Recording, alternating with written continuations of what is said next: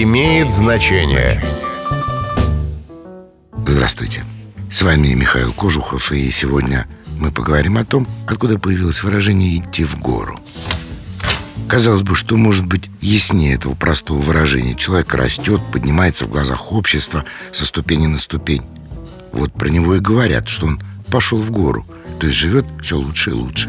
Но филологи думают, что дело не так просто – Выражение это, по словам крупнейшего специалиста по истории русских слов академика Виктора Виноградова, вышло из мира картежников.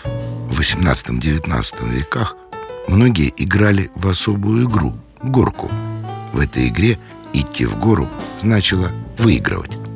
С вами был Михаил Кожухов. До встречи. Имеет значение.